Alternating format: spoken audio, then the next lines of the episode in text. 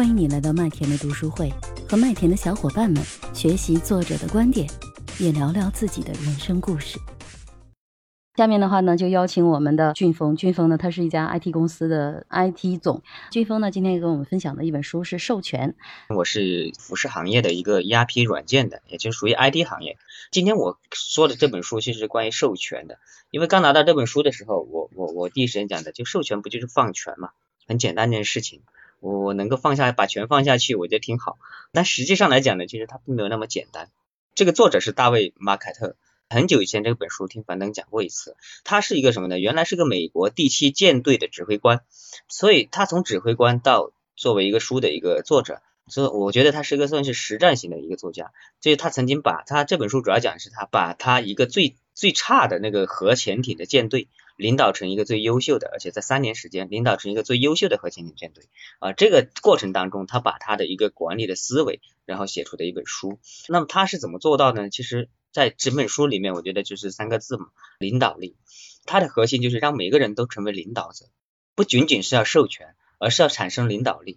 呃，更重要的是什么呢？让每个成员都能释放自己的能量。其实最后所谓的授权也好，领导力也好，已经不重要了。它重要的是要激发每个成员他释放自己的能量，能够动脑子，能够像创业者一样去思考自己的工作。这个是他最核心的一这本书带给我们的感受。那我们可以先想想啊，因为我们也是我我也是创业者，那对照我们的团队，呃，我们的团队是否有领导力？或者说我自己是否领导力，是否有领导力，包括我的部门领导有没有领导力，我们的员工他有没有领导力？另外一个就是什么呢？什么样的算是我们要的领导力？因为说到领导力，这本书里面有个就是说，有可能我们很多时候想到的是什么呢？我要发布任务啊，那我发布的任务可能很快就有人去执行呐，啊，执行的很快呀，效率很高啊，这是不是就算是一个领导力？但我觉得通过这本书，我觉得是不一定的。因为要看我们团队，我们的领导力是以什么模式来运作。在这本书中，其实我看到的很多企业，包括我们在创业过程当中，包括我自己创业过程当中，呃，都发生过的一些事情，就是说一些一些模式的。呃，例如说，它第一种模式是什么呢？就呃，其中的这个模式是领导者追随者模式。那其实以前。在创业过程当中，我觉得很大部分初创的企业都是这种模式，甚至现在很多我们去接触到的公司都是这种模式。就是什么意思呢？你吩咐我照办，领导说的说什么我就做什么啊，反正领导布置下的任务我就一定得干啊，然后干好或者怎么样啊，包括部或者部门经理也好或者谁，反正我上面呃领分派下来的任务我做我照办就是了。对吧？那这种会有一个什么样的？这种算是不算是领导力呢？我觉得也算是领导力，但实际上这种领导力是不长久的，或者说这种领导力带来一些后果。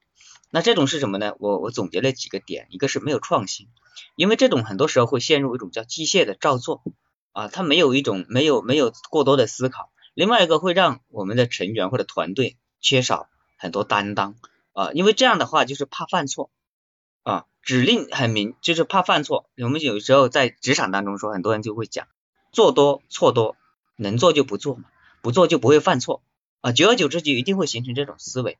反正领导有我就有任务我就下来，对吧？领导要怎么做哪个方向我就去按照哪个方向去走。领导错了，那最终不就错了吗？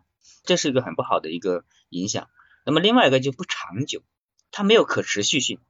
也就是说，在他管理那个舰队的过程当中，好的领导者。或者说这个领导就是这种领导者追随者模式。如果这个能力很强的领导，呃，执行力很高的领导，他可以把团队带的优秀啊，可以把这个事情公司干得很好，或者我的销售做得很好。但是呢，我换人了，我换领导了，那整个团队可能就不知道怎么干事情了啊。那这样的话就会作为如果说我请了个职业经理人的情况下，这就很很危险了，对吧？是这样的意思。另外一个就会久而久之，这种领导者追随的模式会产生一种没有激情，因为整个团队他不是以追求卓越为目的，而是想减少犯错啊。追求绝追求卓越是什么？就是让我们都每个人都会变得更优秀，来创造更大的价值啊。好，那这个呢，就是我觉得就是这里面的来讲呢，就是第一个就是他提出了这种模式会给我们带来很多这种危害。当然，也危害这本书里没讲到，我自己。就按照他的意思总结了一下，那另外一个呢，就是什么呢？很多时候就这种这种东西就叫一种叫掌控，他没有授权，因为领导说了算，很多时候是做特别是做初微呃创业者他很多时候掌控这个事情，不管在家庭也好，或者说在小孩子的这种教育也好，掌控其实是我们经常发生的一件事情，对吧？我因为我觉得很多事情不是我的控制，你就会觉得很抓狂，对吧？但其实上，其实真正来讲，我们真正的领导力就不是要掌控，要授权，因为很多流程如果是掌控的情况下，流程一多，或者说这个员工就没有感觉到自己的价值，也没有这种团队的荣誉感，所以我们。要做一个授权的领导者，而不能作为一个掌控的领导者。掌控最终结果是自己也很累，领导会很累，然后员工就会就是就什么呢？就照做啊！这种模式是非常不好的。我在其实，在整个呃创业过程当中，其实也犯过类似的错误啊。好。那等一下我会讲，在呃接下来，那么另外一个什么，我们应该要打造什么样的领导力模式呢？那通过这本书了解到的是什么？就是叫领导者领导者模式。呃，我觉得这里面这个模式跟上面那个模式最大的不同是什么？就是它能够激发每一个人的能量，就是让每团队的每个人都能从领导者的角度有自己独立的思考以及对待工作的一种方式啊，更多的去发挥我们叫主观能动性。对，这个是我们当然呢，看通过我我我我接下来就不会再分享书里面的内容了。那我我我通过这本书，其实我给我的思考是什么？因为我以前读的很，就是也经常去看这些管理类的书，但实际上来讲呢，看完之后真正能用于，可能前面时段会有思考，真正能用于用上去的，我觉得很难使用。就是我们怎么去落地这个东西？到底这本书给我一什么思考？那今天其实我这本书我是看了有啊几次，同时我也重回听了那个樊登的这种呃读书那个那个樊登那里听书的那个也听了一两遍。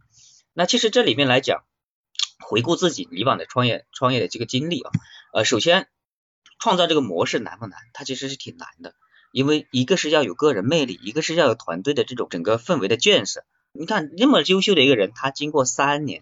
才能够做这个东西，虽然在他的那个环节来讲是很短的，但对于我们来讲，可能需要很长的时间。所以第一个感觉就是，我们哪怕我感觉到这个不能马上为我所用，但是实际上我们一定要有思考，我们是不是在这个当中无意识的就犯了这种领导者呃追随者模式？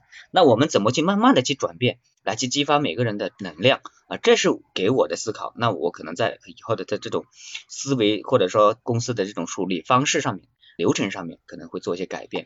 我是麦田新生，关注我，收听更多的成长话题吧。